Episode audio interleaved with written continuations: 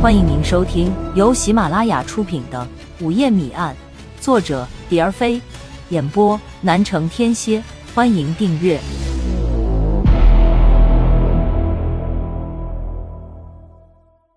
第十八章：神秘电话。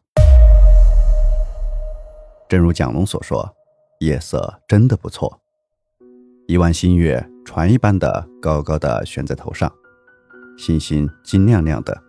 稀稀落落的，镶嵌在墨一样的夜空。夜风徐来，树影婆娑，真让人神清气爽。街上的行人已经不多，偶尔有一两对情侣手挽手从眼前款款走过。到了春华路，远远看见无名发廊还亮着灯光，一个露着奇眼的发廊妹正斜靠在门框上发呆。看见一行人向这边走来。立即来了精神，两只手指在唇上一按，随着“滋”的一声响，手就旗帜一样举在空中了。罗伟看见发廊妹神经兮兮的，不由得咧嘴笑了。发廊妹见有人对她笑，脚不自觉地往上垫了垫，举起的手便如风中摇摆的旗帜一样左右摇晃起来。你们认识？啊？我说罗伟，你小子真有两手。连放浪妹也跟你这么热乎？去去，谁跟他热乎了？我看你也是神经有问题。说着走着，不一会儿就到了好吃一条街。这里的情景跟其他街道就恍若隔世了。夜宵摊前坐满了各色各种各样形态的吃客，有的已经喝得酩酊大醉，正靠在椅子上昏昏欲睡；有的正张牙舞爪的大呼小叫。也有正襟危坐的与淑女慢慢抿酒品菜的。蒋龙将两条街扫了一眼，然后对大家说：“我们去边上那家，那里清静。”说完，带着大家走了过去。走到摊位前，蒋龙说：“呃，要吃什么自己去点，这我可不能包办代替。”说完，将椅子从茶几下拉了出来，把屁股放了上去。老板，搬一件啤酒过来。蒋龙对老板说：“罗伟端着额头和朝田挪过来，瞥见茶几旁边放了一件啤酒，就问：‘呃，蒋队，要大干吗？’这么久辛苦你们了，今天慰劳慰劳你们。好，好呀，喝痛快了，抓完午餐利索有劲。许科屁股还没落下，就抓起起子开瓶盖，看你那馋猫样。”坐下再慢慢开呗，小燕说。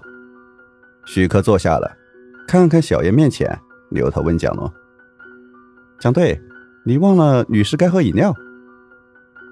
谁说女士一定要喝饮料？我今天偏喝酒给你们看看，我非把你们灌醉不可。醉醉了好呀，一醉解千愁，就怕你不能把我灌醉。”许可说：“敢小看我，我非把你灌醉。”想那你像条死猪，来呀！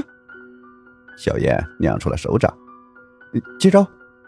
徐克伸出手，啪的一掌拍在小燕的手心，喊全身便此起彼伏的在晴朗的夜空里飘荡开来。第二天一大早，蒋龙就赶到了局里，向古局长做了汇报。听完蒋龙的汇报，古局长说：“小蒋啊。”真是辛苦你们了，来喝口水。等一会儿赵副局长来了，呃，我们再具体分析，讨论下一步的行动方案。不一会儿，赵局长就来了。顾局长说：“小蒋，你把情况给赵副局长说说。”于是蒋龙又将情况复述了一遍。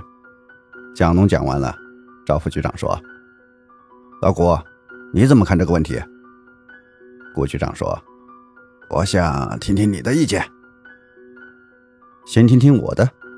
好，那我就说说我的看法，全当是抛砖引玉吧。”赵局长是个说话干脆的人，话不多，三言两语就搞定了。